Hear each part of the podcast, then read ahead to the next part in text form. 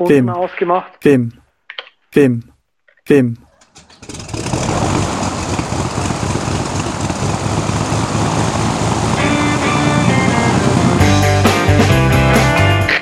Wir heißen Sie herzlich willkommen an Bord bei der Überkraft. Ihr Flug beginnt in wenigen Sekunden. Die Piloten melden sich in Kürze persönlich vom Flugdeck bei Ihnen.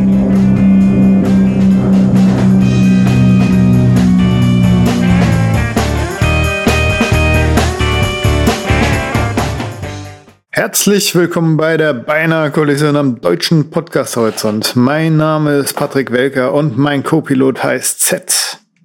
Guten Abend. Hallo, Andreas, guten Abend zu dieser Sendung. Ach, das ist das. Ich hab mir gerade gedacht, haust du mal ein Sample rein von deinen Ringtones. Was ist das denn wieder für ein Scheiß? Aber von meinen Ringtones spielt das natürlich nicht direkt über den Speaker, sondern über den Handyspeaker, ne? Dann hm. war das doch keine gute Idee. Aber jetzt kann man die 30 Sekunden auch noch durchsetzen. Aha, aha, aha. Gut. Schön. Dann hätten wir ja jetzt hier auch die, äh, das, die, die Live-Einlage, wie nennen wir das denn? Das live interpretierte äh, Solo. Solo war das ähm, Gitarren-Solo, wie man gehört hat. Hm. Jetzt brauche ich nur noch meinen Standard-Klingelton. So, Goldfinger weg. Jetzt ist alles wieder klar, liebe Hörer. Wir können loslegen. Am besten mache ich dazu. Goldfinger als Klingelton? Jetzt mal ehrlich. Ja. Naja, ich muss eh mal meine, die wollte ich schon ewig bloggen, meine Klingeltöne, diese rechtliche Grauzone. Ich habe die auch so teils, finde ich, äh, ganz nett zusammengeschnitten, ohne Text, nur die Instrumentale aus den verschiedenen Liedern. Und jetzt mache ich Spotify auf, ich Idiot, anstatt die Sample-App, die uns die Überleitung zu, du weißt schon was. Richtig, Instapaper Highlights Exporter, also. Überschallneuigkeiten. Und auch. Das waren ja mal zwei Sachen. Wir haben es ja ver, ver, ver, vereint, vereinnahmt. Ja. Und hier wird schon fast nach vorne gespurtet, wie man gemerkt ja, hat. Ich war auch. Hier, hier komme auch gerade vom Fahrrad. Das ist so, äh, ich bin gerade unter Speed quasi.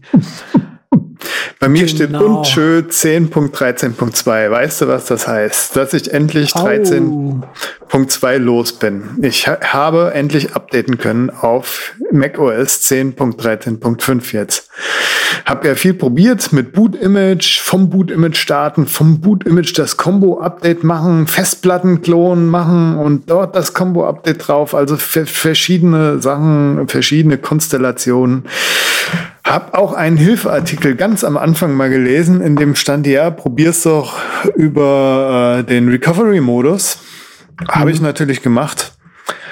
Bin allerdings äh, so veraltet, dass mir nicht bewusst war, dass es mittlerweile mehrere Recovery-Modus gibt. Also mir war es schon bewusst, da mein Vater auch mal äh, irgendwie diesen Internet-Install gemacht hat.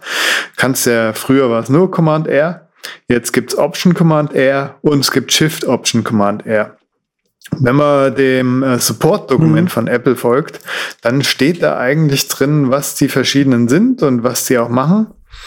Dass man bei äh, Option Command könnte man sich aussuchen, ob man jetzt ein altes oder die letztmögliche aktuelle Version drauf macht. Also mit meinem Mac Mini wäre ein altes, wäre das, womit er ah, geschippt ja. worden ist. Das okay. wäre, glaube ich, äh, Mavericks.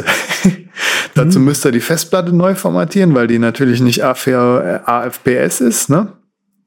Nicht so geil. Ach so, du bist schon, du hast schon auf das neue AFPS drauf. Oder was? Ja, ja, das ist doch mhm. macOS Sierra. Da macht er das doch, glaube ich, halbwegs automatisch, wenn irgendwas der Fall ist. Äh, gut, dass wir Profis sind. Gut. Ja, Auf jeden nee, Fall musste ich Option Command R drücken. Das war die Lösung. Das war die einzig mögliche Variante. Shift äh, Option Command R hätte ich es mir, glaube ich, auch aussuchen können, aber da hätte er mir halt das alte vorgeschlagen. Wahnsinn. Und jetzt ging's. Hat auch nicht lang gedauert. Wunderbar. Schön. Gut, ja. dann gleich weiter zum nächsten. Ja, ähm, unbedingt. Also Instapaper ist ja tot, haben wir das letzte Mal schon drüber gesprochen. Äh, ja, für alle Leute, die das genauso schlimm finden wie wir auch. Ähm, ich habe ein bisschen geschaut, weil das äh, der Export von Instapaper funktioniert nach wie vor. Ich bin extrem unsicher darüber, was hier bei Instapaper in Zukunft noch kommen wird, ob überhaupt noch was kommen wird. Ähm, das ist anzunehmen, dass da tatsächlich nichts mehr kommt. Oder man muss befürchten, dass nichts mehr kommt.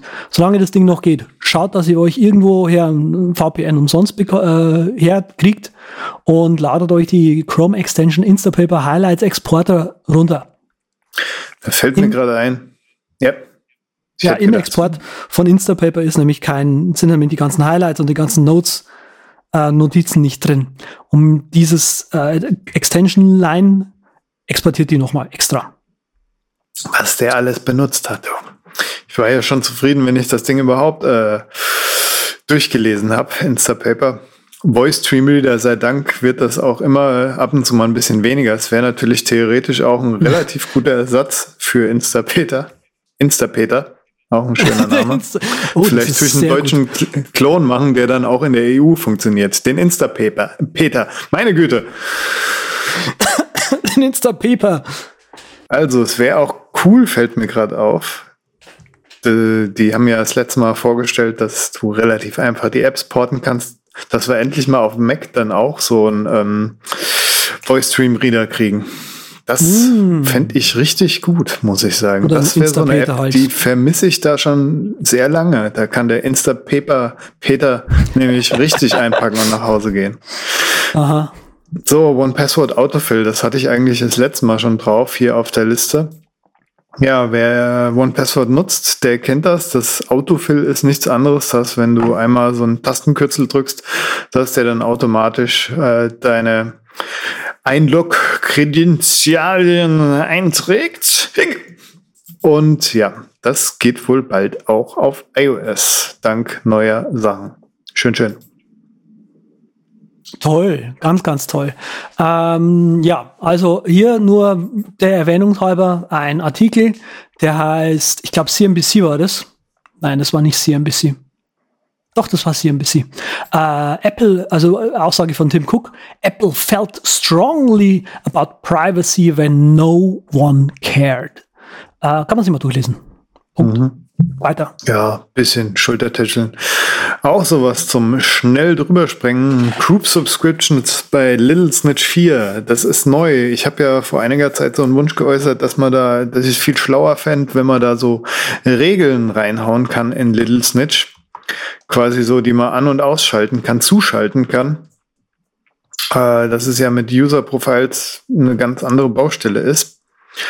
Und jetzt gibt's das eigentlich. Rule Groups muss man nur irgendwie hosten und äh, dann hat man das. Da würde es mich natürlich freuen, wenn da jede Menge coole Sachen rauskommen, so vordefiniert für blockt alles von Google, Microsoft und Facebook zum Beispiel. Oder blockt nur von Google. Ich meine, ja.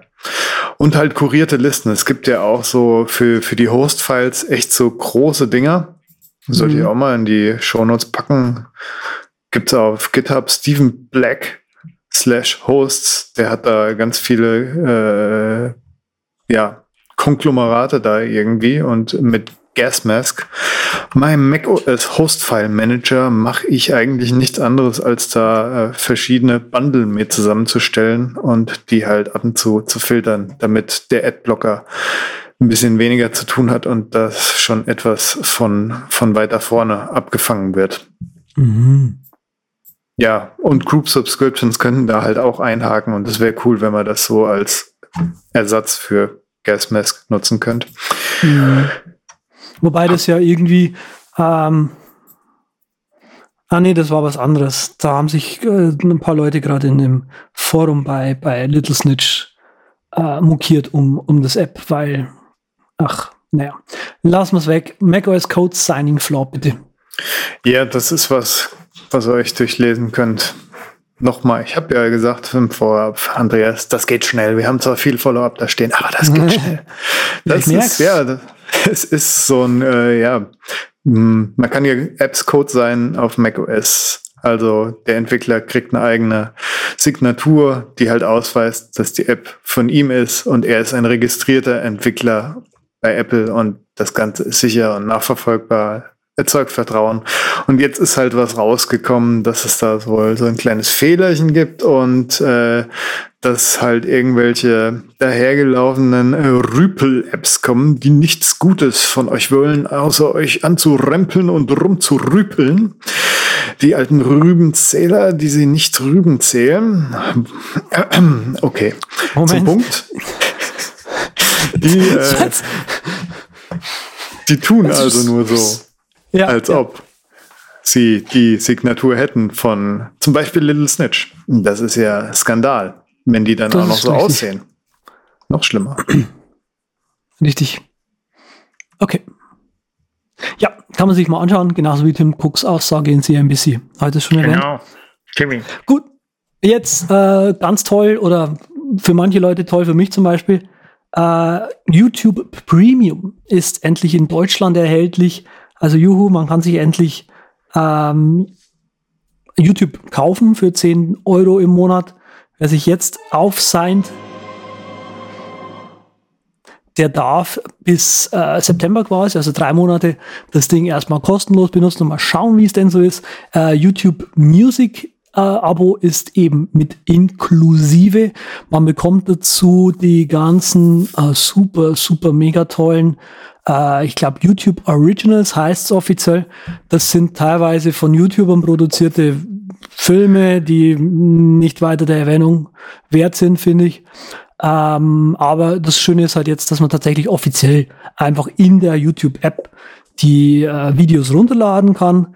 Ähm, es gibt noch, für mich gibt es noch ein fehlendes Feature. Ähm, es gibt keine Möglichkeit, irgendwie Watch Later und Downloads irgendwie schön miteinander zu verbinden. Das heißt, man muss jetzt quasi Watch Later, also wenn man quasi ein Video runtergeladen hat, in Downloads, in der extra Playliste quasi äh, angeschaut hat, dann muss man dort das Video löschen um es vom Gerät, um es quasi wegzubekommen. Und dann muss man gleich danach nochmal in Watch Later gehen, um es da auch nochmal runter zu, äh, rauszulöschen.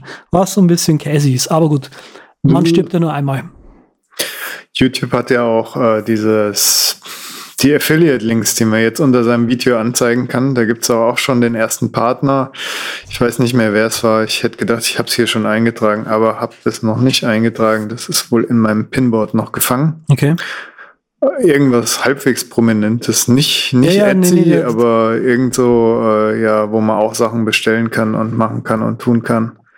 Ja, die haben, genau, also YouTube äh, macht jetzt gerade genau das, was eigentlich sich die, ähm, wie sage ich denn, ja, die, die Creator äh, gewünscht haben, äh, eben, dass sie mal wieder ein bisschen auf die Creator zugehen, sodass die mal ein bisschen wieder mehr Geld verdienen können und so und haben ihnen einen Tools an die Hand gegeben, mit denen sie tada, mehr Geld verdienen können. Hm. Geht auch so ein bisschen gegen die Amazon Affiliate Links, aber vielleicht kriegen sie auch noch Amazon äh, selbst an Bord. Keine Ahnung, schauen wir mal. Ist auf jeden Fall ja sehr schwer gegeneinander.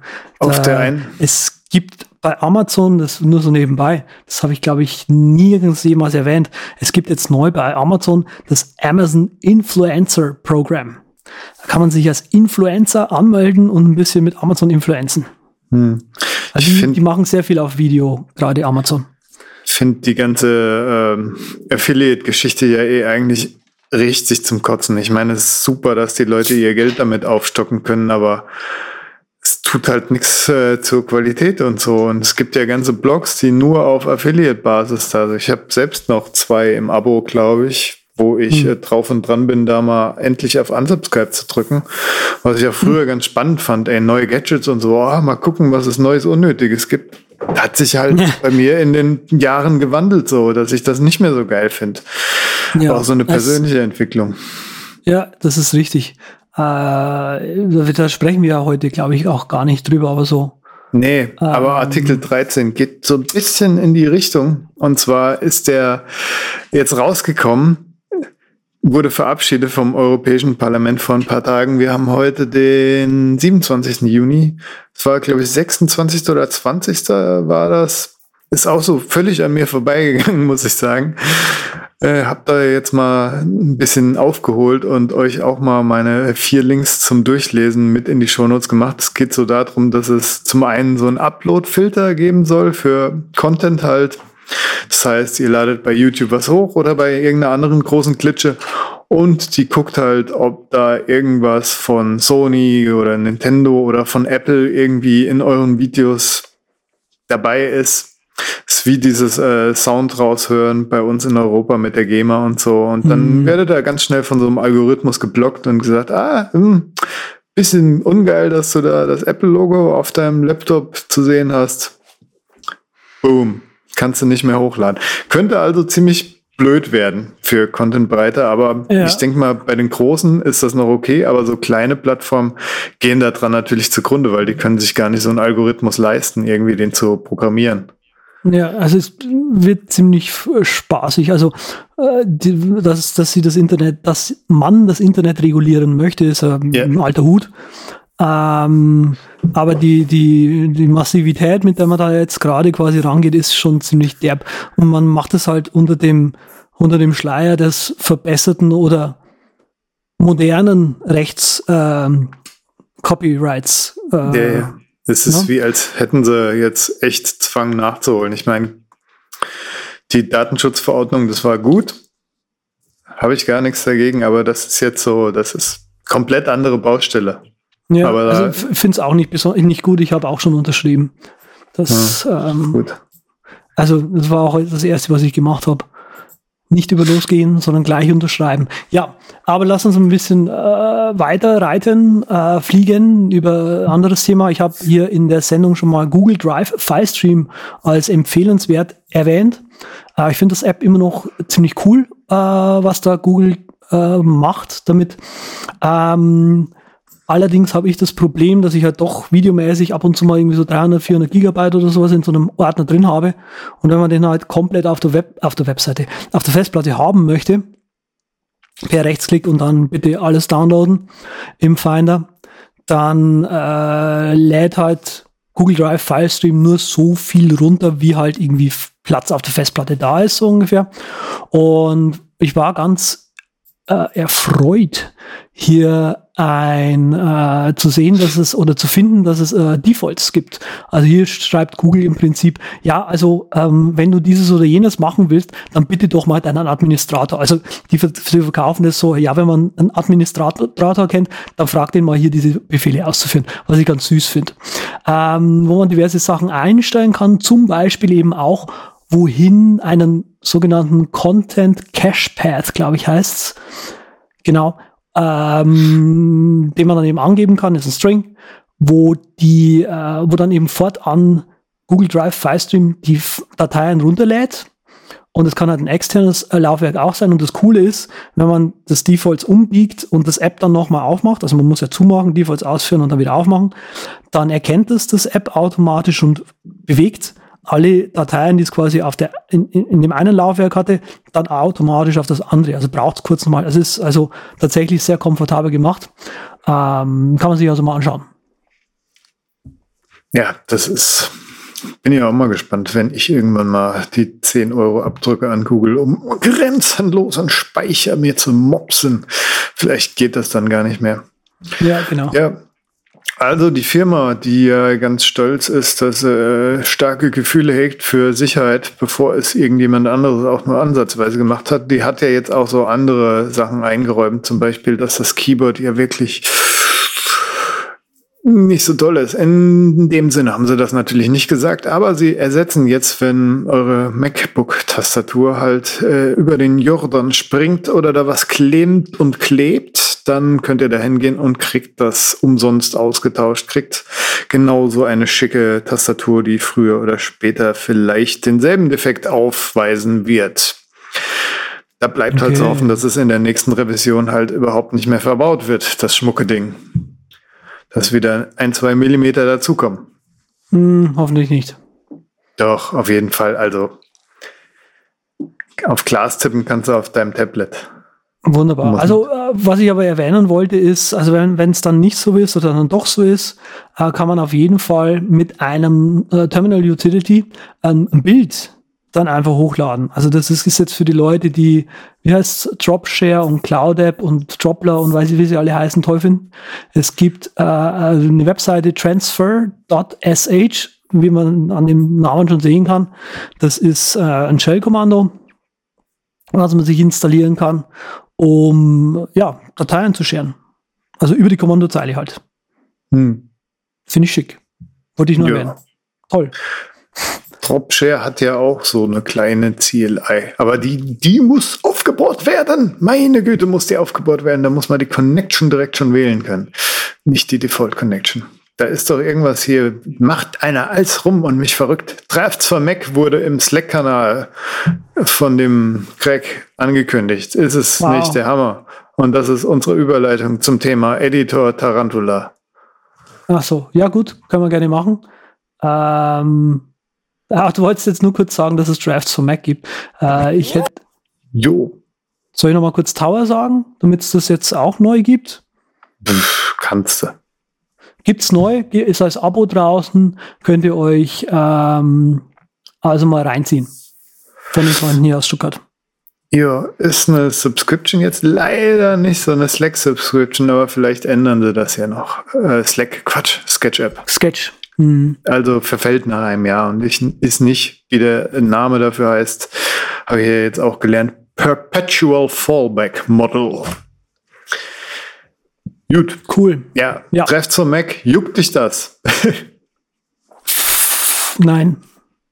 Sven, unseren alten, alten Sven, der alte, alte Sven. Hey, alter Sven. Ich lese, ich lese Svens Blog seit neuestem wieder.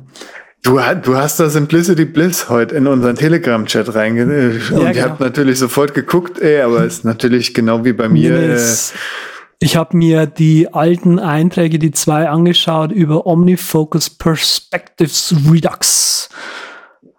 Mhm. Weil du dir selbst Omnifocus, das neue in der Beta. Ich wollte mir, mir nochmal durchlesen, was das Sven eigentlich so nochmals für eine, für eine Arbeitsweise nochmal damals hatte, um vielleicht für mich nochmal was äh, irgendwie rauszuziehen. Naja, der hat das ja auch so gemacht in seinem Blog. Der hat ja viele Sachen geteilt, die er mal ausprobiert hat und die er für gut befunden hat, aber die er selbst gar nicht mehr genutzt hat. Ja, so genau. ungefähr. Wie wir alle halt. Das ist ja logisch. Ja, ich habe ja auch Evernote da ein dickes Ding rausgehauen, was ich überhaupt nicht, naja, mal kurz benutzt habe, sage ich mal, um auszuprobieren. Mhm. Gut. Naja. Ja, Drafts äh, für Mac. Ja, interessiert mich auch äh, recht wenig, weil der Mac hat ja schon echt so äh, Automatisierungspotenzial frei Haus. Da brauche ich keine Clicky Clicky Bunti Bunti App, wie es so schön heißt. Ja, vor allem, was soll dieses Drafts dann machen? Also ich meine, es kann, er kann halt die halt modernen äh, Script Bridges, also so JavaScript Automation oder sowas halt machen, aber irgendwie pff, so wirklich, da also gut, geht halt, halt einiges an machen. vorgefertigten Sachen, ne? Hm. So für Leute, die halt nicht wissen, wie sie was äh, in ihren Dropbox-Ordner verschieben oder so. Keine Ahnung. Kann sein. Vielleicht ja, auch einfach, einfach bloß toll, weil Sync mit iOS-App oder so. Das kann auch sein. Ja, ist ja eigentlich Editor. Das haben wir so reingenommen, da wir im Chat mal gefragt worden sind, welche Editors benutzt ihr und wäre ein spannendes Thema und deshalb ist das hier drin. Jetzt habe ich gerade Drafts genannt. Fangen wir doch mal mit iOS an. Das geht so gefühlt sehr schnell. Bei mir jedenfalls. Mhm. Hast du da irgendwie einen Editor? Nein. Ja. Nee. Eben, eben genau nicht. Also ich benutze, äh, wenn ich mir was notiere, also ich, wenn, dann mache ich mir eine Notiz auf iOS und das mache ich mhm. entweder in Google Keep, wie schon mal erwähnt, oder in OmniFocus. Mhm. Also auch, auch nicht die Notizen-App von Apple, so ungefähr, nee, die ja bäh. groß gehypt ist. Das ist so, das ist schon wieder so dermaßen, so dermaßen zu viel, dass ich es überhaupt nicht brauchen kann. Mhm. Google Keep. Nee, nee. Gut, ja, ich versuche ja auch das Smartphone möglichst selten zu benutzen. Finde ich gesund, nicht nur wegen der Handhaltung, sondern auch wegen der Haupthirnausrichtung. Mehr dazu erfahrt ihr ja, wenn eure iOS-Reporter eintreffen bei euch. Ich habe da mal so einen Screenshot, den ich aus dem Netz gefischt habe, reingehauen. Picked up phone once every seven minutes. Das ist schon totale Pickups am 172. Tag. 1202 Total Pickups von eurem Phone. Ja, das ist das schon ist immer überall mit dabei. Jetzt, oder was? Nee, nee, das ist von jemand anders. Okay. Ich habe keine Beta diesmal drauf. Ich bleibe stark. Du bleibst stark. Ich, okay. Ich habe auf iOS. ja, nee, ist wirklich kein Problem mehr. Ist auch Mojave interessiert mich jetzt erstmal nicht. Ich bin Mo froh, Mojave. dass ich jetzt. Moha, Moha. Scheiße. Genau. Meine Güte, wieder alles Mohave. falsch gesagt hier. Mojave. Mojave Desert. Mojave Desert. Ja, siehst du mal. Was gibt's denn bei dir zum Dessert? ein Mojave. Was Dessert, ein Hase? Dessert, oh, jetzt wird so richtig nordisch blatt. Pass mal ja. auf. Also Drafts okay. und vier, Drafts 4 nutze ich noch recht oft, wenn ich was aufschreiben will. Nicht das okay. Fünfer. Und Editorial, das ist meine Combo. Editorial Nein. ist eigentlich nur mein Nachschlagearchiv auf iOS. Also sollte ich irgendwas suchen aus meinem äh, krassen Notes-Archiv mit meinen 2000 kleinen Schnipselchen, ja, da mache ich äh, Editorial auf. Okay. Und da gibt's ja auch so zwei coole Workflows. Favorite Notes, also wenn ich irgendeine Geschenkidee habe, mache ich die Presents-Notiz auf, so ungefähr. Mhm. Oder wenn ich meine äh, Körpermaße von Schuh, Kopf, Bauch, Rücken, Torso oder sowas nutze, dann mache ich die Notiz auf. Hab da so ein paar Favoriten-Notizen, die erreicht mal schnell. Und und halt auch ein paar Ordner von nicht nur dem Notizenordner, die man schnell erreicht. Das weißt sind die zwei Sachen. Nie, weißt du, was ich mir nie merken kann? Ich kann mir nie merken, was ich für eine, für eine Dioptrienzahl habe. Ich stehe hm. jedes Mal wieder bei den Kontaktlinsen davor und frage mich so, waren das jetzt 2,5 oder waren es 3,5? Um dann, weißt du, wenn ich dann die 2,5 kaufe, heimzugehen und dann so, hm, blöd. Hm. oh je, oh je. Naja, da gibt's ja auch ähm, diese Runterscroll-App, die ich immer, wenn ich, wenn ich irgendwo in Urlaub fahre, benutze die dann in, als Widget Cheat Sheet, genau. Die dir so ein paar nützliche Informationen einblendet. Mhm.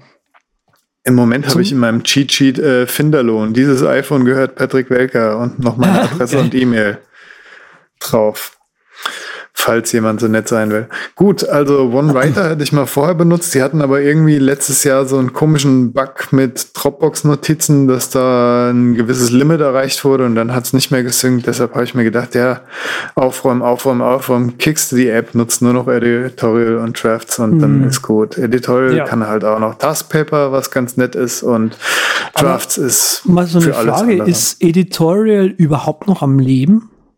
Keine Ahnung, interessiert mich auch nicht. Funktioniert und ich mache auf dem iPhone echt wenig. Von daher. Ach so.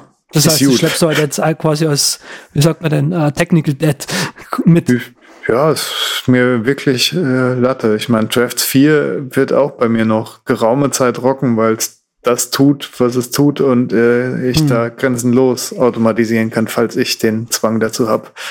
Ja, wobei, also ich kann das nachvollziehen. Ich habe auch jetzt neulich mal wieder OneWriter drauf, weil ich mir dann immer ab und zu mal denke ich mir so, oh, aber so richtig geil Text editieren auf iOS, das wäre schon geil. Und dann mache ich aber diese Apps auf und dann merke ich so, ugh, nee, eigentlich will ich das überhaupt nicht. Eigentlich will ich nicht ellenlange Texte tippen müssen, sondern irgendwie nur kurz und mal ein Foto oder sonst irgendwas. Das reicht mhm. mir schon wieder vollkommen. Ja. Also, ähm, und auch diese ganzen Automatisierungsgeschichten, die finde ich geil. Und Editorial habe ich natürlich auch gekauft und Feuer und Flamme gewesen. Boah, geil, da kann man eigene Workflows machen, vor allem auch wegen Keyboard Maestro damals und so weiter. Aber irgendwie ist es so schnell dann vergangen, dass es einfach auch nicht wert war, dieses App weiterzuführen irgendwie. Ich, das, ich fand das von dem, wie heißt er denn, Ole? Mhm. Ähm, fand ich einfach auch das, das Modell, Lizenzmodell so ein bisschen schlecht. Also mm, er macht ja total abgefahrene, freakige Apps, ähm, aber irgendwie möchte er halt eigentlich nur Apps machen. Also da ist ja auch nichts nichts dagegen zu sagen, aber er ist jetzt nicht so nur als Entertainer irgendwie. Und ich ja, irgendwie den haben wir ja hab auch hm? probiert als Gast zu bekommen, aber da hat er ja gar keinen Bock drauf. Ja, eben. Also, Auf so Geschichten. Na, dann soll, weißt, er, Mordster, Mordster, Mordster, wie sage ich denn, ähm, Entrepreneur quasi sein, aber dann halt nicht auch an die Öffentlichkeit gehen wollen. Das ist halt so, ja, gut, dann. Das halt so ein typischer hm. Entwickler, gibt es ja ein paar. Ich finde das ja, eigentlich ganz sympathisch, aber es schießt einem halt auch irgendwo ins Bein.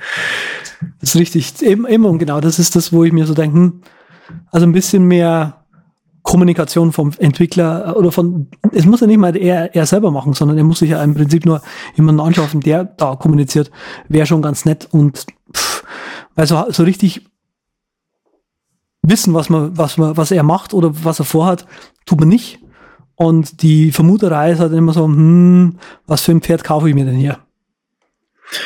Ja, nichtsdestotrotz cooler Entwickler auf jeden Fall von coolen Apps, hat er ja schon gesagt, der Andreas. Und ich muss auch nochmal zustimmen, diese iOS-Automatisierungsgeschichte fand ich auch am Anfang spannend, hab die bis zu einem Grad mitgemacht, aber ist auch total bei mir, ey, lammer Fuß. Juckt mich nicht, weil ich halt auf iOS nicht produktiv sein will. Ich finde, dass, hm. wenn man, ja gut, wenn es ein Laptop-Ersatz ist und es für einen funktioniert, ist ja gut. Ist halt ja. bei mir nicht so der Fall. Also ich, ich wundere mich da halt, also nur so, nur so als, als Seitenthema jetzt nochmal kurz eingeschoben, äh, müssen wir auch nicht lange drüber reden, müssen wir eigentlich auch überhaupt nicht, nicht drüber reden. Ähm, ich frage mich halt da so ein bisschen, ähm, werden diese, also werden diese iOS und Mac, äh, iOS und Apple OS und, und WatchOS, werden, werden das jemals produktive Plattformen werden, wo man wirklich sagt, okay, da drauf arbeitet man ins vollständig, aber wie gesagt, das ist, glaube ich, ein Thema für eine andere Sendung, wenn wir ja, den Instapeter Insta dabei haben. Ja, wir haben ja auch schon das letzte Mal das angeschnitten mit Business und so. Dann will ich das auch gar nicht weiter vertiefen, außer sagen, ja. dass ich es total schrecklich finde, wenn man auf dem Weg zum Bäcker noch unbedingt einen Blogbeitrag äh, oder irgendwas produktiv machen muss, obwohl man doch eigentlich nur zum Bäcker geht und nicht auf sein Handy klotzen muss. Gut. Mac Kann OS. fünf Minuten früher Feierabend machen. Das war unser kurzer Ausflug in unser produktives äh, Editor-Dasein auf iOS. Ja, ja, ähm, jetzt macOS, also so wie, wie, wie, beim letzten Mal machen wir es, oder? Da kommt jetzt erstmal tvOS und watchOS. Alles nee, was ist dafür? Nee, nee, nee, nee. ich habe das. Ja, ich, bei ich tvOS als Editor mit der geilen Spracheingabe von Siri. ja, ich, ich, ich habe ja die letzte Sendung, äh, wie ich sie, also äh, wie ich sie geschnitten habe, ich habe dann irgendwann mal gesagt so, ey, come on, wirklich jetzt noch ein irgendwas OS, was mich nicht interessiert. Ich muss beim Schneiden so lachen, gerade an der Stelle. Tja, die haben ja auch jede Menge aufgebockt, so über die Jahre, kann man ruhig sagen. Aber gut, macOS. Wo die Garage ist ein Ökosystem. Ich hatte ja mal äh, lange Zeit NV Alt und jetzt habe ich es endlich umgestellt tatsächlich auf die Archive da ich es hinbekommen habe, eine Palette zu machen mit Keyboard mhm. Maestro, eine GUI-Erweiterung. Und zwar hatte ich bei NV Alt immer das Bedürfnis, das war mein Jump-Off-Point. Das ist mein Archiv, da trage ich immer Notizen ein. Mhm. Meistens nur ganz kurz und noch viel meistens mache ich die dann auf in äh, meinem eigentlichen Editor und arbeite da dann weiter. Oft nutze ich halt NB Alt oder habe ich das genutzt, einfach nur um zu suchen, weil ich da halt ziemlich viel eingetragen habe und wie gesagt, Jump Off Point und ja. Und jetzt habe ich halt mhm. den Umweg äh, über die Archive gehen können. Das ist einfach nur ein Apple-Skript. Das ist, Apple-Script ist der Standard-Editor für die Archive und das Apple-Script kopiert dann einfach den Pfad von der Notiz und äh, Handles weiter nach Keyboard Maestro und dort kann ich dann mit dem Pfad machen, was ich will und sagen, ja, öffne mir mal diese Notiz aus die Archive in Markt, weil ich eine Markdown-Preview will. Oder öffne mir das in Sublime Text, weil ich da halt richtig weiterschreiben will. Oder in einem meiner anderen Sachen. Ist nicht mehr so viel wie früher, ist ganz easy. Also die Archive bei mir, Jump Off Point und wirklich den Namen total gerecht ist mein Archiv quasi. Hast du auch sowas? Nee, hast du nicht. Ich, äh, Moment kurz, ich war, war gerade dabei, einen Link in meiner Karte einzutragen. Nein, hm. natürlich nicht. Also ich bin, äh, ich mache tatsächlich die Archive manchmal auf und schreibe da irgendwie was auf, aber deswegen auch OneWriter wieder ausprobiert, ne? Aber hm. ja, also ich werde damit einfach nicht warm. Das ist so, Notizen leben einfach nicht lang bei mir. Hm. Ja, bei mir anscheinend doch schon länger. Und ich werde auch wieder, falls ich irgendwann wieder einen kleinen Laptop habe, bin ich überzeugt, dass dort dann relativ überzeugt, dass dort dann wieder Envy Alt drauf kommt, weil das halt diese vertikale Ansicht hat. Notizen oben drüber, unten ist der eigentliche Editor in Anführungszeichen. Das äh, ist sehr blattsparend, gerade wenn man so diese 13 Doll oder 12 Zoll Dinger recht gut findet. Mm, okay. Jo.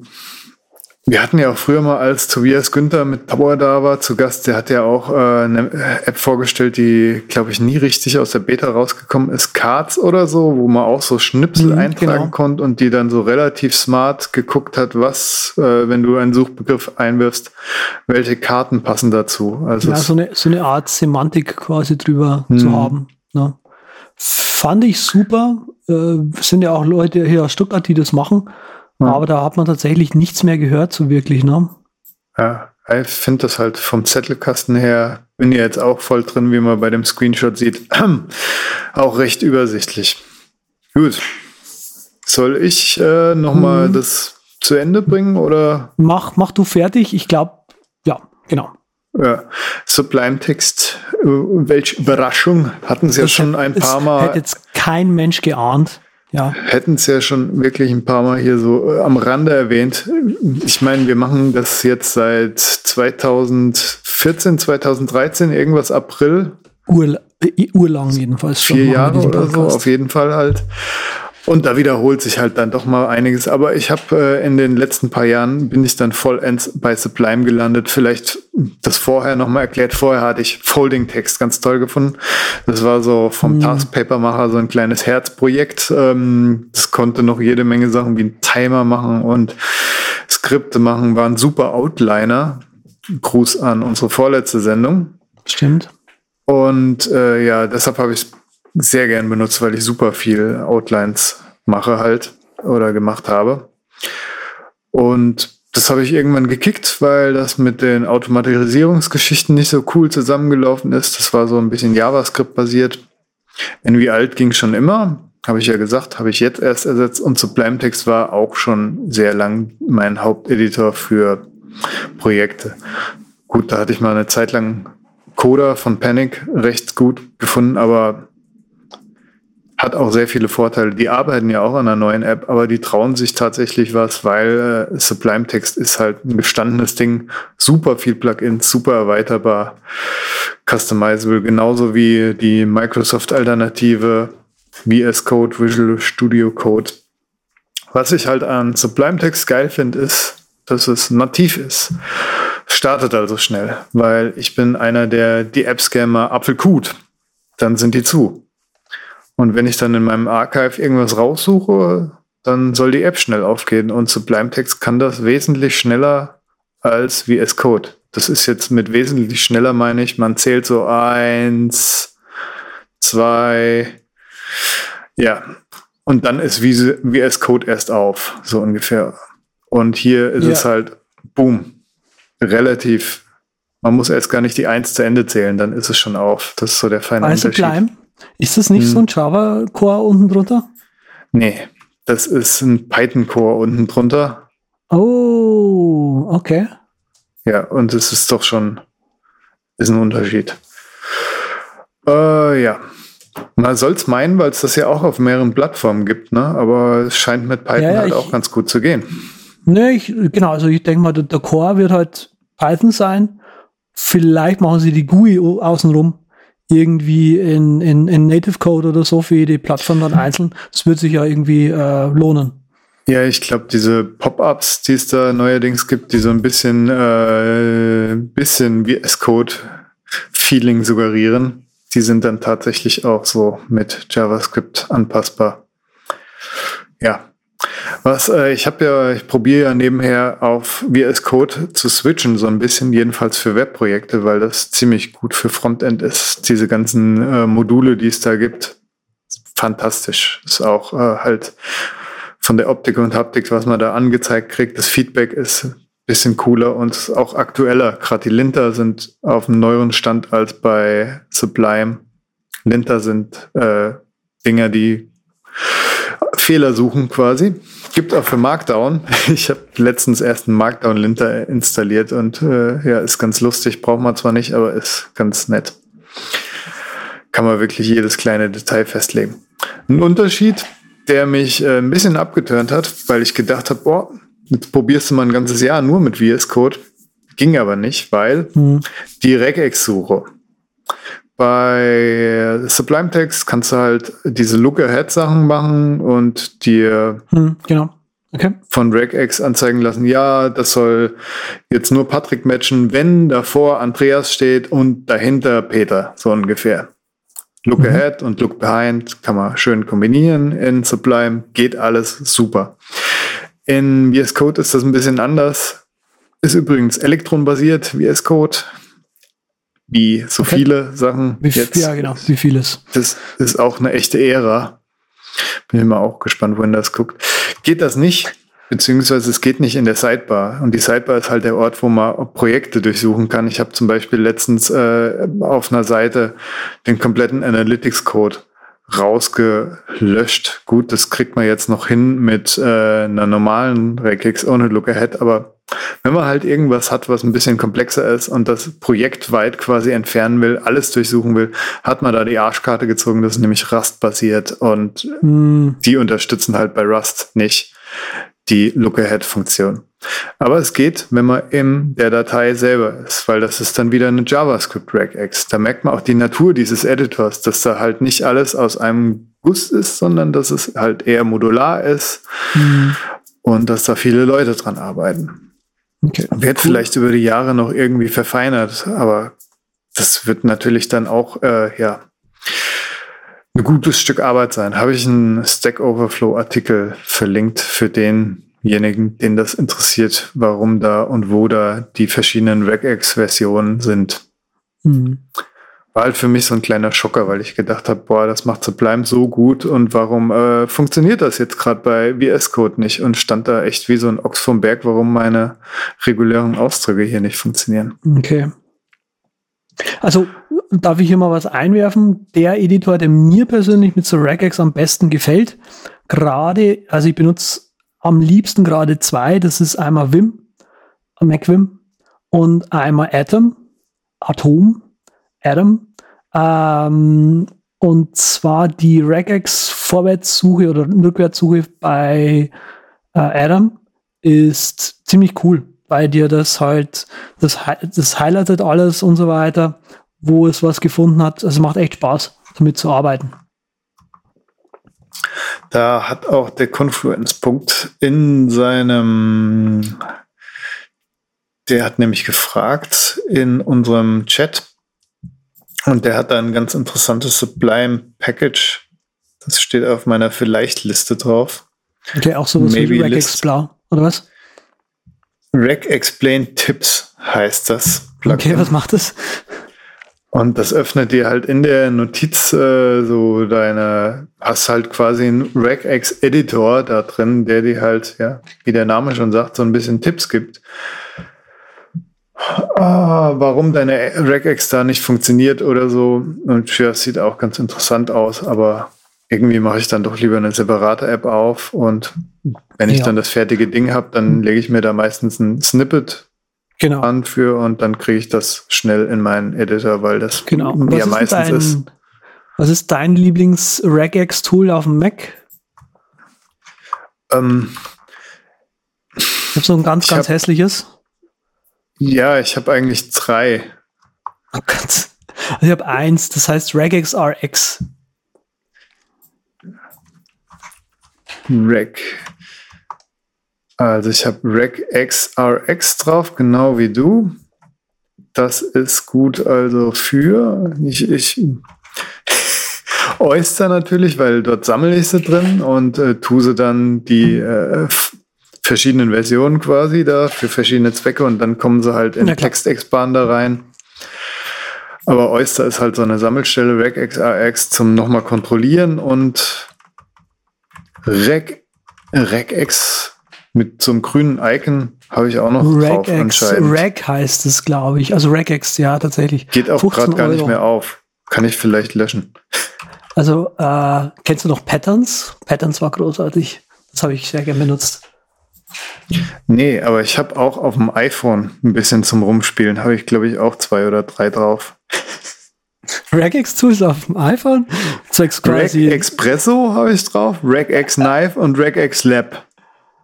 Das ist halt auch immer so, weil manchmal äh, eine App nur Garbage anzeigt, irgendwie, weil da irgendein komisches Regex hinterlegt ist. Nicht Pearl. Ja, und deshalb habe ich, glaube ich, immer so viele drauf, um auch mal zu gucken, ob das auch in allen funktioniert, obwohl man es bei Oyster zum Beispiel umstellen kann, welchen Geschmack man gerade davon haben will. Gut.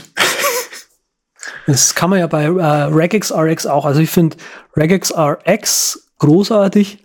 Äh, man kann es umformulieren, man kann Templates anlegen, Search and Replace machen, man kann einzelne Zeilen replacen, also äh, einzelne Sachen replacen. Es gibt zig Funktionen in diesem, in diesem kleinen App. Man kann sich die Regex Dateien einzeln noch abspeichern, weil das Regex äh, Dokumente basiert ist. Äh, äh, ja, also über AEUU sage ich immer, der reguläre Ausdruck, der bist du. Da kann man lange äh, Freude dran haben. Muss ich mal angucken. Vielleicht gefällt mir das ja besser als die Oyster. Oyster ist auch ziemlich cool und eben äh, ursprünglich, glaube ich, eine Empfehlung von Brett, äh, Brett gewesen. Brett. Und daher Brett. schon Kennst du, kennst du, kennst du Expressions? Hast du das mal ausprobiert? Das fand ich ein bisschen Ich habe echt so viele ausprobiert. Vor allem gab es früher eine, die war eine Adobe Air App. Ja. Und da konntest du halt durchsuchen von anderen. Das war so echt cool zum Anfang, weil du hattest mhm. da so Sachen drin, die du halt selbst nicht machen konntest und war halt quasi ein Archiv. Okay. Hm. Ja, okay. das war das Tolle daran. Also Adobe, also jetzt, jetzt, jetzt wissen wir auch, dass wir beide alt sind, ne? Adobe Air und so. Schön. Lass uns weitermachen. Ja, Sublime Text hat äh, ganz tolle Sachen und zwar Build Scripts. Da könnt ihr sagen, wenn ihr zum Beispiel irgendwas in C macht und dann Command B drückt, dann bildet der eure äh, ja, C-Datei und tut die kompilieren quasi. Und das könnt ihr halt äh, verändern. Ihr könnt eigene Build-Scripts machen. Ich habe zum Beispiel eins für Shell-Scripts und kann damit quasi Code Runner ersetzen. Hat zwar nicht die coolen Debug-Funktionen von Code Runner, die mir erst viel zu spät aufgefallen sind, aber kann halt Sublime Text als Code Runner Ersatz nutzen. Und zwar geht dann bei mir iTerm auf, weil ich das viel cooler finde. Äh, wenn mein Skript in Item aufgeht, wo es auch später genutzt wird, anstatt mhm. dass das mitten in Sublime läuft. Das ist halt ganz praktisch. Und habe auch so kleine Sachen noch für VS Code öffne mir es in VS Code oder öffne es doch in Code Runner, mhm. so kleine Plugins geschrieben. Okay. Beziehungsweise kopiert, weil da gibt es eins öffnen im Markt, das kann man dann ganz einfach anpassen und dann öffnet es halt mhm. deine Datei woanders. Ja, die Sachen mit Item finde ich ganz gut. Ähnlich cool finde ich Projektdateien bei Sublime, wo man halt sagen kann, ja, beim Übercast hätten wir gerne Soft-Tabs, vier Stück. Also ganz klassisch, weil man viel mit Markdown schreiben und es übersichtlich bleiben soll und äh, ja, in den Projektdateien kann man halt äh, so Sachen festhalten. Da kann man quasi seine äh, Editor-Settings nochmal auf das Projekt umschreiben.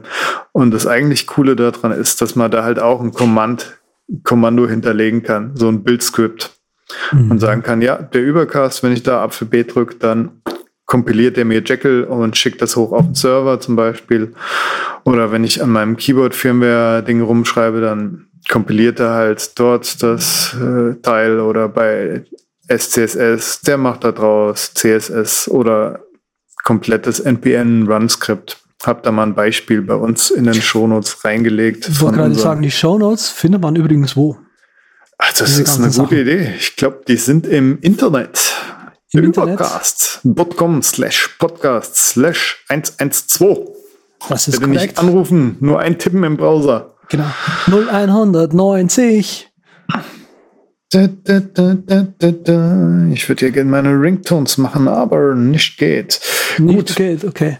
Also wir gehen jetzt aber nicht alle deine Plugins durch, weil ich sehe nee, gerade... Nee, um Gottes Willen nicht. Das ist das einfach ist nur, das wird verlinkt. Was das ich, ich äh, noch wichtig Laufen finde, die ist auf halt. Apple TV? Sorry. Nee. Aber das GIF, was da noch ist und die Editor-Palette von Keyboard Maestro zeigt, das ist, mhm. das ist noch was. Ich habe ja in fast jeder App habe ich diese tolle Erweiterung auf demselben Tastenkürzel drin und hier ist es einfach nur drei oft genutzte Sachen, äh, Fenster verrücken mit Origami, weil ich mir das mhm. immer noch nicht so richtig auswendig merken will und kann und dann im Zweifelsfall doch nochmal gucken möchte. Ja. Und Vor halt. Dieses URL-Encode, das habe ich auch überall äh, jemals eingebaut und benutze es seit die, die iOS-Automation gestorben ist, nie, nie wieder. URL-Encode. Du hast hier ein Plugin, was URL-Encode heißt. Ganz ah, oben. Ja. Ja, das ist praktisch. äh, ich weiß aber nicht, ob ich es auch in Sublime Text so oft nutze, weil eigentlich hat das Launchbar auch recht gut äh, eine Action da drin. Die nutze ich eigentlich dann, wenn hm. eher. Okay. Gut. Ja, die Bookmarks äh, in Sublime sind vielleicht noch eine Erwähnung wert. So ein Standard-Feature, was von Haus aus mit dabei ist, hat bei mir auch da seine eigene Palette. Da kann man sich halt äh, Punkte abspeichern, wenn man längere Sachen schreibt und kann die dann durchspringen, quasi wie Kapitelmarker, kann vor und zurückspringen zu denen. Sehr praktisch, sehr praktisch, sehr praktisch. Ich gucke mal kurz die Sublime-Plugins durch, ob da was Erwähnenswertes dabei ist. Aber eigentlich ist es wirklich nur, wen das interessiert, was ich da alles nutze. Ich habe vieles mhm. aussortiert, habe immer noch vieles drin, wie Andreas festgestellt hat. Ähm, ja, das werdet ihr auch feststellen, wenn ihr diesen Link dann äh, aufruft.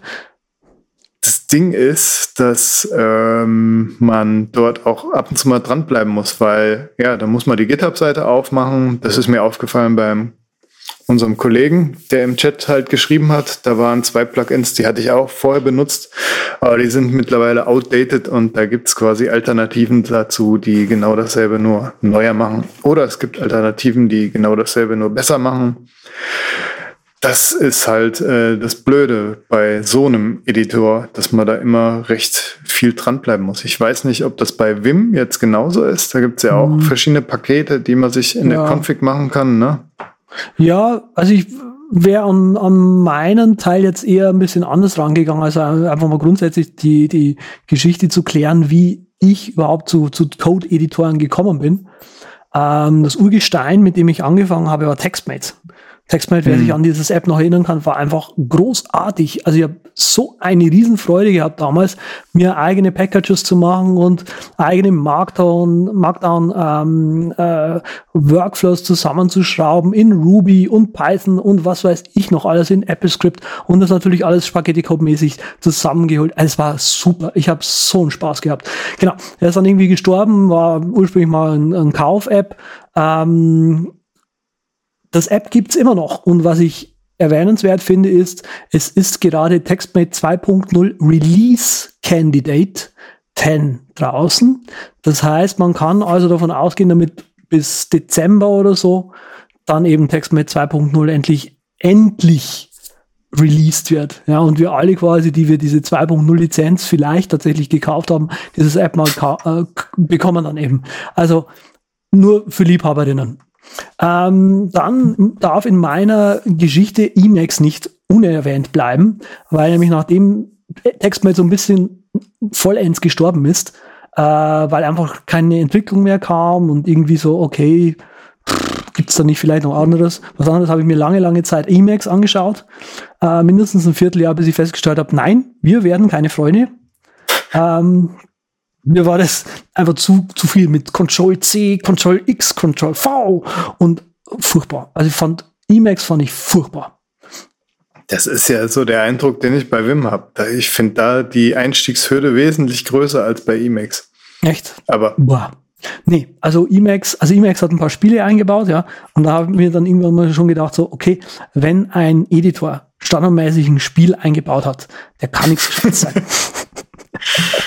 ist ja schön, ist ja schon, schon ganz gut, aber naja. Also, äh, ich bin tatsächlich bei Wim hängen geblieben, weil ähm, ich finde die Einstiegshürde auch ziemlich hoch. Also die Geschichte mit äh, Insert Mode und Edit Mode und äh, die Bewegungen und so weiter. Aber wenn man das mal dann drauf hat, wie das funktioniert, dann ist das schon ziemlich kühl.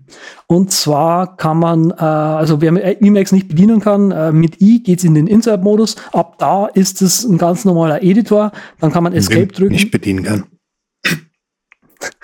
Dann äh, kann man Escape drücken und ist wieder im, ähm, im äh, wie heißt Normal Mode heißt das offiziell. Und im Normal Mode kann man den Cursor mit JKL Ö, glaube ich, ist es auf der deutschen Tastatur bewegen. Hm. Ähm, Kann man aber auch anpassen, oder? Nee. Für die, die ein anderes Layout benutzen. Ja, genau. Ich habe das aber nie gemacht, weil ich das komisch fand. Ähm, was man im Vim zum Beispiel machen kann, ist, äh, ich rufe mal gerade gra nochmal nebenbei mein Vim auf, einfach so, damit ich ein bisschen Trockenübungen machen kann. Ähm, nein, ich will jetzt kein Update installieren. Genau. Also es ist nur ein Editor. Mit i kommt man in den, in den äh, normalen Editor-Modus rein.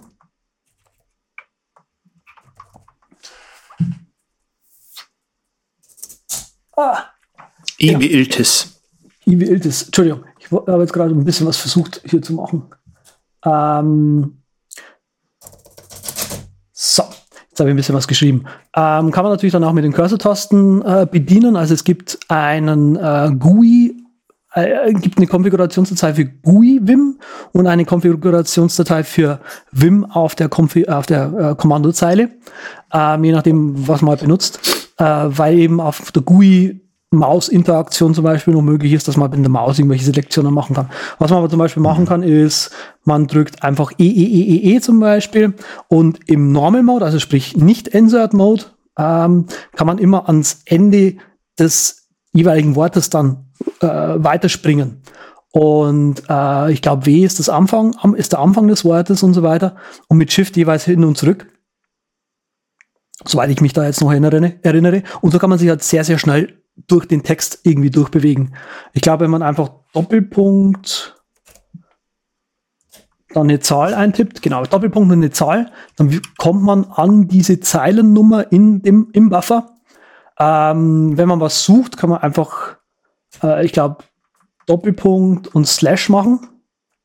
Genau, Doppelpunkt, drei Slashes, SG und zum Beispiel, durchsucht den ganzen Buffer.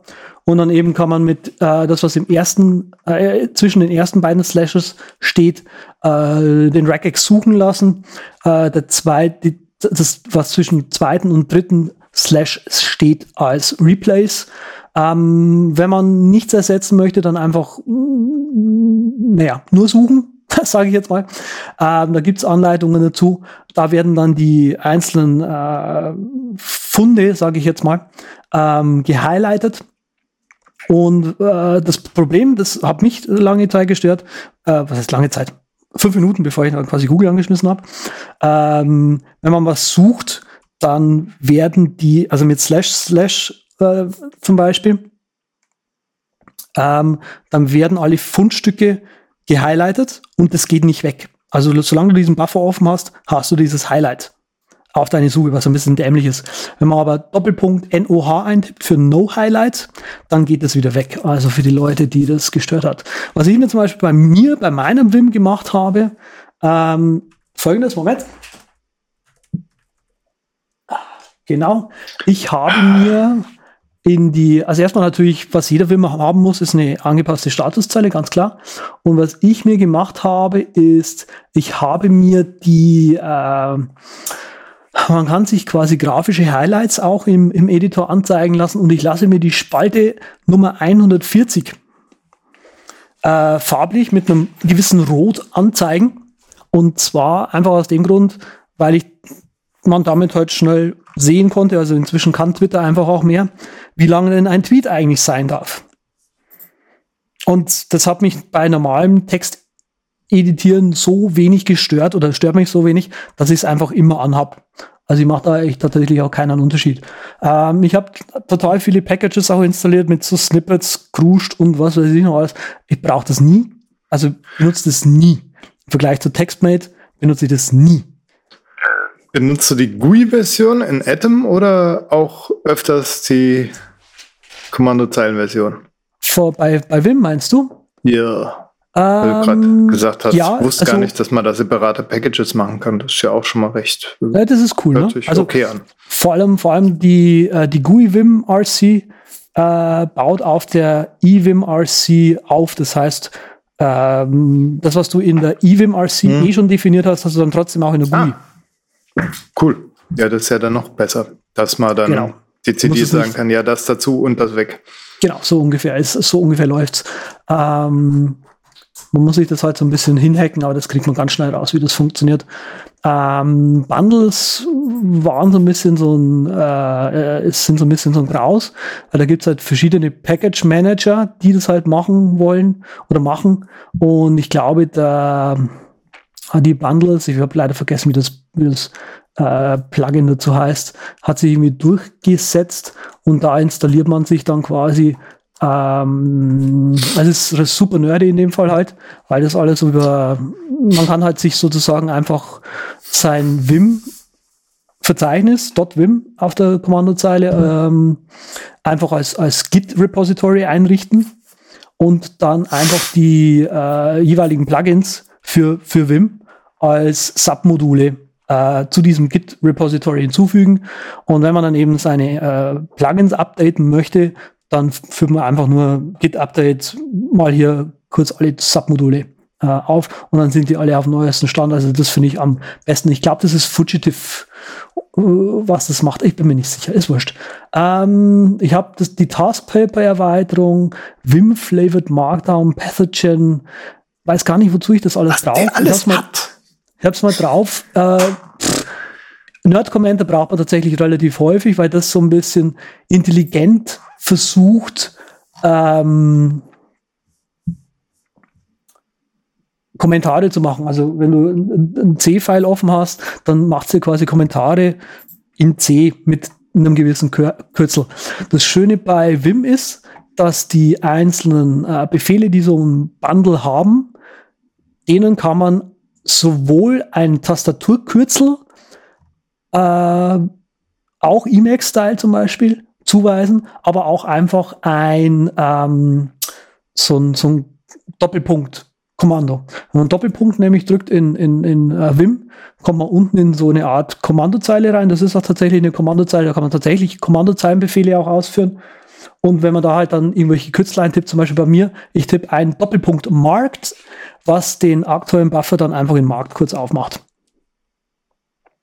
So, das, ja. so, das sind so Sachen, die halt ich häufig benutze. Ähm, ich benutze tatsächlich Vim häufig auch auf der Kommandozeile, wobei ich halt, wenn ich auf irgendeinem Server unterwegs bin, da jetzt nicht mein ganzes Vim-Package-Zeugs mitschleppe, weil äh, die, die Grundkonfig ist vollkommen ausreichend. Aber ich merke, ja, merke tatsächlich, wenn ich an Linux auch sitze und da irgendwelche äh, Anleitungen mache oder sonst irgendwas, und dann, ja, hier benutzt jetzt Nano oder sowas, dann default ich trotzdem auf Vim. Ja, natürlich. Bei mir ist es genau umgedreht, weil ich äh, dann jedes Mal nachschlagen. Ich habe eben gerade mal ausprobiert, als du gesagt hast, in Vim könnt ihr einfach E drücken. Und was war es, um an Anfang des Wortes zu kommen? Äh, warte mal, äh, warte mal, E ist, glaube ich, das Ende des Wortes. Hm. Genau, und W ist das, Am ist das Anfang. Ist der Anfang, Entschuldigung. Aha, aha. Ja, und du ja. kannst, also was du auch machen kannst, das ist auch ziemlich geil, wenn du quasi jetzt 20 Wörter nach vorne springen möchtest und dann am Ende sein, machen, äh, sein willst, dann machst du einfach 20 W. Ah, ich habe E20 gemacht, okay. 20 E. Ah, verstehe. Gut. Ja, ich habe nämlich gedacht, eben S wie Start wäre das Anfang und S ist anscheinend auch nochmal ein Insert-Modus, weil der hat mir dann lauter S da reingemacht. Äh, S ist, äh, warte mal, S ist, nee, nee, S ist kein äh, Insert-Modus, aber es macht irgendwas. Ich weiß gerade nicht, was es ist. Es ja, gibt noch zwei. Es gibt noch zwei Modi, und zwar den Visual Mode und den Visual Block Mode. Äh, Visual Block Mode macht, äh, wer TextMate kennt, dieses äh, Carrot, Carrot so. Editing, glaube ich, ist es damals, wo man irgendwie Alt gedrückt hat und dann quasi die Spalte, in der man sozusagen ist, hm. Äh, hm. editieren konnte. Und Sublime Edit ist da hervorragend, weil das halt äh, auch nicht nur die, wer die Spalte macht, sondern du kannst quasi die Variable selektieren und dann überall wird die Variable ausgedacht. Also es ist großartig. Ne? Ja, so vom Editing her ist es halt manchmal sehr komfortabel, wenn man mit der Maus gerade noch ein paar Worte anwählen kann oder halt multiple Selektion oder halt also nutze ich alles andauernd. Und jetzt muss ich erstmal Escape Doppelpunkt W, nee, Ausrufezeichen Q drücken, genau. Sonst ist meine Bash Source mit komischen Sachen ja. überspeichert, an der ich gerade Wim getestet habe. Ja, okay, verstehe. Also wie du rauskommst, genau, Ausrufezeichen Q ist Force Quit äh, und nicht speichern. Genau. Enter to type. War es doch nicht genau, richtig. Also ähm, es ist auch eine, eine Hilfe dabei, die ich nie gelesen habe, muss ich ganz ehrlich sagen, aber ich fand das immer viel zu viel Info und vor allem viel zu viel unnötige Info. Äh, Visual Block Mode ähm, ist Control V. Damit kann man eine Spalte selektieren und dort eben was eintippen. Äh, dann eben mit I in den Insert-Modus gehen, dort was eintippen, mit Escape raus und dann hat man halt in jeder Spalte, äh, Quatsch, in jeder Zeile, wo man in der von der Spalte, die man selektiert hatte, eben das gleiche drinstehen. Okay, ich habe eben mit S irgendwas anderes aktiviert. Das ist wohl irgendwas mit der Shell hier. Q-Command ah, okay. not found, bash Q. Eieiei. Jetzt gehe ich aber gerade mit Steuerung ja, X. Was ich jetzt, nee, was ich jetzt so spannend an. finde an diesen Oldschool-Editoren ist, die sind so weit entwickelt, dass es halt, dass du halt sagen kannst, okay, du musst hier nie wieder deinen Editor verlassen. Äh, yeah. Du kannst in äh, Vim einfach mit Doppelpunkt E und dann halt ne, einen Pfad oder was eingeben, kannst du dort gleich wieder eine neue Datei in deinen aktuellen Buffer holen und so. Es gibt ähm, ja wirklich hochkarätige Entwickler, die wirklich nur in Vim halt ja, klar. das ihr Standard-Ding. Ja, klar. Das ist faszinierend. Ich mein, Real Coders use Text Edit, oder wie war das?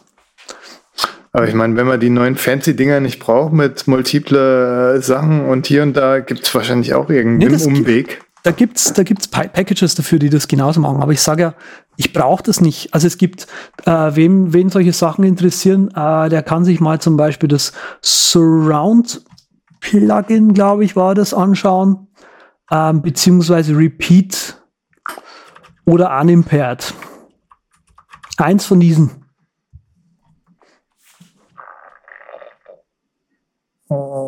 Nicht unbedingt jetzt. Also wer aber mal mein äh, Vim-Verzeichnis anschauen möchte, ich habe mein .vim-Verzeichnis als GitHub Repository äh, Public Online. Der schaut einfach auf github.com slash z slash .vim vorbei. z slash .vim, System. Ja, hier stehen noch so alte Hasen drauf. Espresso, CSS Edit, das sind auch so Sachen, ja, da habe ich auch mit angefangen im Frontend. Ja. Bin dann also, irgendwann zu Coda. Aber CSS Edit war doch damals auch so ein richtig cooler Style, oder? Also ich ja, das ich war halt auch echt, zum Anfang war das echter Aha-Moment und Erleuchtung. Das war ja mit Vorschau und allem drum und dran.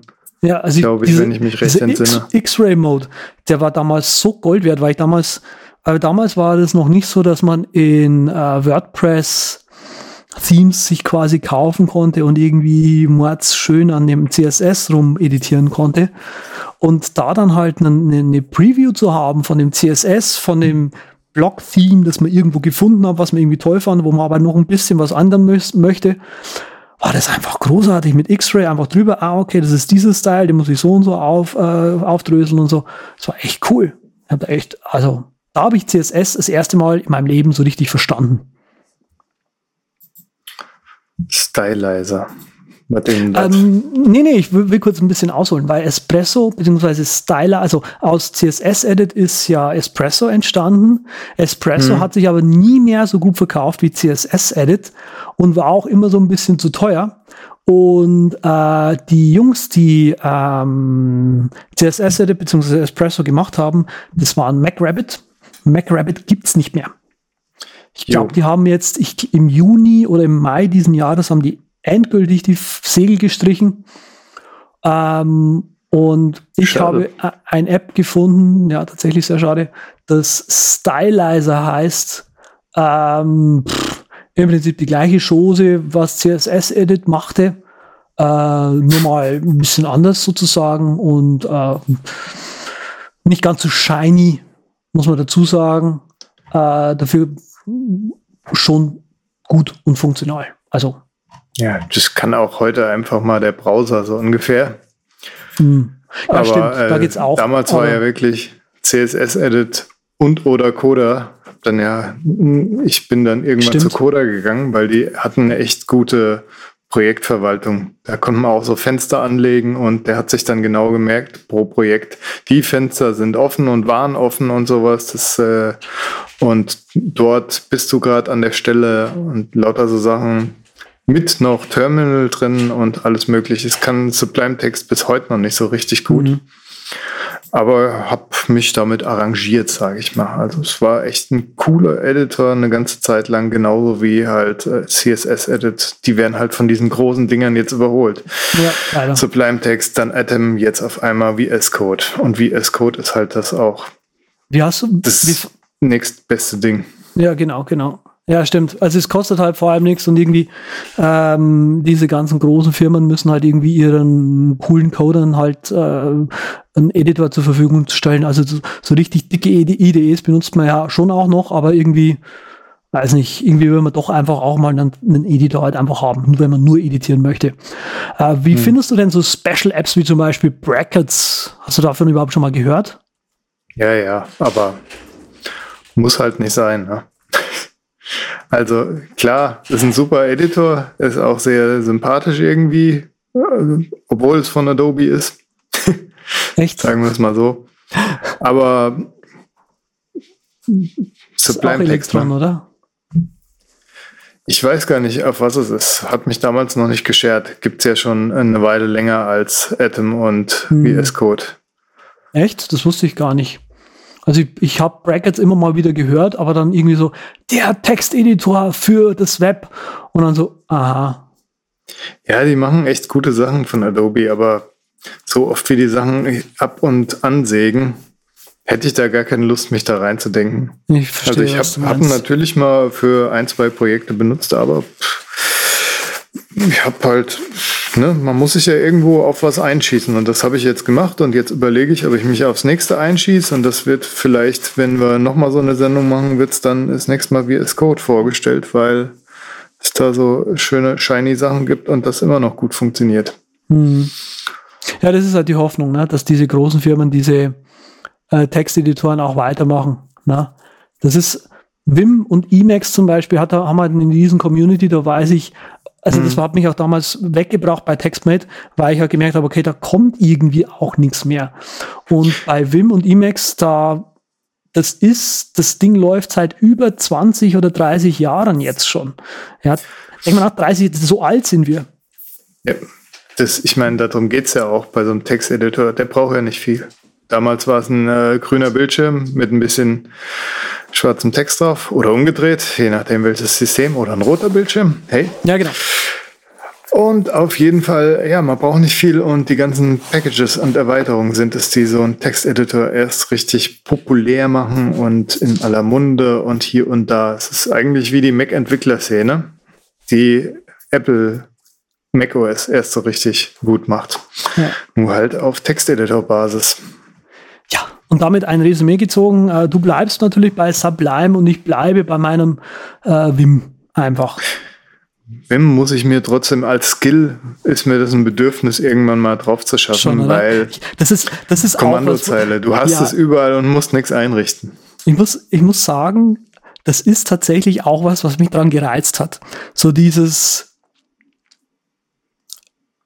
wenn dich dann Leute irgendwas machen sehen, äh, das, ja, so ist es einfach. Die sehen, die sehen so, okay, ein schwarzer, ein schwarzer Bildschirm, ein weißes blinkendes Viereck und überall bewegt sich was. In nur einem Fenster. Und der ganze Text ist nach drei Sekunden komplett anders. Das, das muss ein Nerd sein. das fühlt sich männlich an. Also irgendwie. Kannst ja auch mehrere Wim-Fenster aufhaben. Das hat mich ja auch am Anfang gestört, bis ich mir gedacht habe, aha, du musst ja eigentlich nur bei deinem Item noch ein Fenster dazu machen und dann oder, oder in einem anderen Screen das machen und so hast du dann mehrere Tabs quasi gemimickt. Das hat mich da so im Hinterkopf beschäftigt, ob ein Umstieg überhaupt möglich wäre. Aber ja, ja, Gott, es geht alles ja. irgendwie. Ja, ja, ja. Lass uns zu den Picks kommen, oder? Mhm. Ja, die Special Apps muss ich nicht erwähnen. Die, die, die, kommen einfach in die Show Notes die, und die ja, URL eben. haben wir schon gesagt, also von dem her. Überragende Überpicks. Ich rede jetzt. Ab, ab. Ich rede jetzt einfach mal weiter. Und zwar habe ich einen iOS-Pick diesmal dabei. Das App heißt Cascable, also Cas Cascable. Äh, das App ist, glaube ich, kostenlos. Man kann es aber für, ich glaube, 16 Euro, ist nicht billig, äh, updaten. Und zwar, was macht dieses App? Äh, man, ich habe eine Panasonic äh, und es ist so ein bisschen schwierig, so ein äh, dieses Remote-App von äh, Panasonic zu benutzen. Also es ist nicht schwierig. Das Remote-App von Panasonic ist gut, ja, es, aber es ist halt kotzhässlich. Es ist wirklich hässlich. Es ist gerade so, dass, dass man sagt, okay, das muss, das habe ich jetzt tatsächlich nur drauf wegen meiner Kamera. So ist so eine App, App ist es. Und das Cascable ist da äh, ein bisschen komfortabler. Ähm, erstmal sieht's gut aus, ja. Man kann, äh, es unterstützt die ganz normalen Remote-Funktionen. Ähm, man kann, äh, also die Panasonic App kann das auch, Geotaggen, also im Hintergrund quasi die Geotags, äh, das die deine geografische Position einfach mitschreiben und später, wenn du die Fotos über die App importierst, einfach die, das Geotag dazu schreiben. Das kann das Cascable auch. Natürlich sieht es einfach auch besser aus in Cascable wieder. Ähm, man kann äh, Fotos importieren natürlich von der Kamera runter, was ich äh, ab und zu mal immer wieder brauche. Einfach auch, wenn man unter, unterwegs ist. Ich schaue gerade mal live in der App nach. Äh, man kann äh, rechnen. Ah ja, genau, ND-Filter kann man berechnen lassen. Ja. Das ist ND-Filter kann man berechnen lassen, wenn man eben äh, Long Exposure macht. Es gibt Recipes.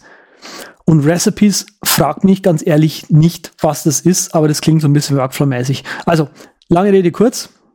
Mein Pick für dieses Mal ist äh, Cascable.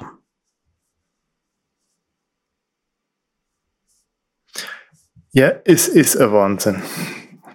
Mein Pick ist heute Vim, Vim, Vim. Not funny.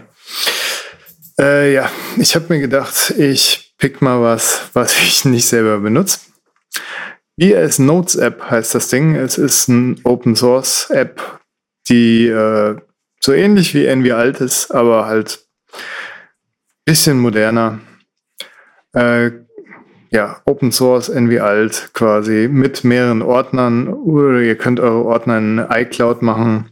Gibt's für iOS und den Mac, kostet nichts, Open Source, wie gesagt, und äh, kann man benutzen. Kann auch Rich Text ein bisschen und hat äh, ein paar versteckte Dinge auf iOS mit Swipe-Gesten. Ich glaube, die Sidebar kriegt ihr mit äh, zwei Fingerswipe raus. Da muss man erstmal drauf kommen. Ist alles ein bisschen kryptisch. Auch Support ist ein bisschen kryptisch. Ist auf Feedbacks gibt keine richtige README für genauso Sachen wie die Sidebar rausswipen mit zwei Fingern. Ja, ich habe dafür andere Lösungen, aber trotzdem wollte ich es mal picken, weil es halt eine Open Source Alternative ist für Leute, die Envy alt mögen. Vielleicht gefällt es euch. Ist jetzt nicht mein Ding, aber Warum ist mein nicht? Pick für euch. Geil. Kostet nichts. Wunderbar. Äh, ich, wieso wundert mich das jetzt nicht, dass du Envy alt gepickt hast? Nee, nee, nee. Ich habe VS Notes gepickt. Da. Vim. Vim. Vim. Das, das, ist jetzt, das, das, das, ist jetzt unser. Heute gar keine Samples, nur die ganze Zeit Wim. Wim. Yeah. Ja, äh, den Andreas findet ihr unter z mit 3t.com. GitHub Repo hat er euch ja auch gesagt. Zufälligerweise auch z mit e t t t. Und ich habe einen Blog-Eintrag geschrieben. mit 3t. Nee, hast du nicht. Doch. Ich habe auf z.com einen Blog-Eintrag geschrieben. Also, das, das darfst du. Klicken wir an. Thanks for being weird. Ja, das ist natürlich, habe ich lange verdient, das Kompliment von dir. Und einen eigenen Blog-Eintrag sogar bekommen.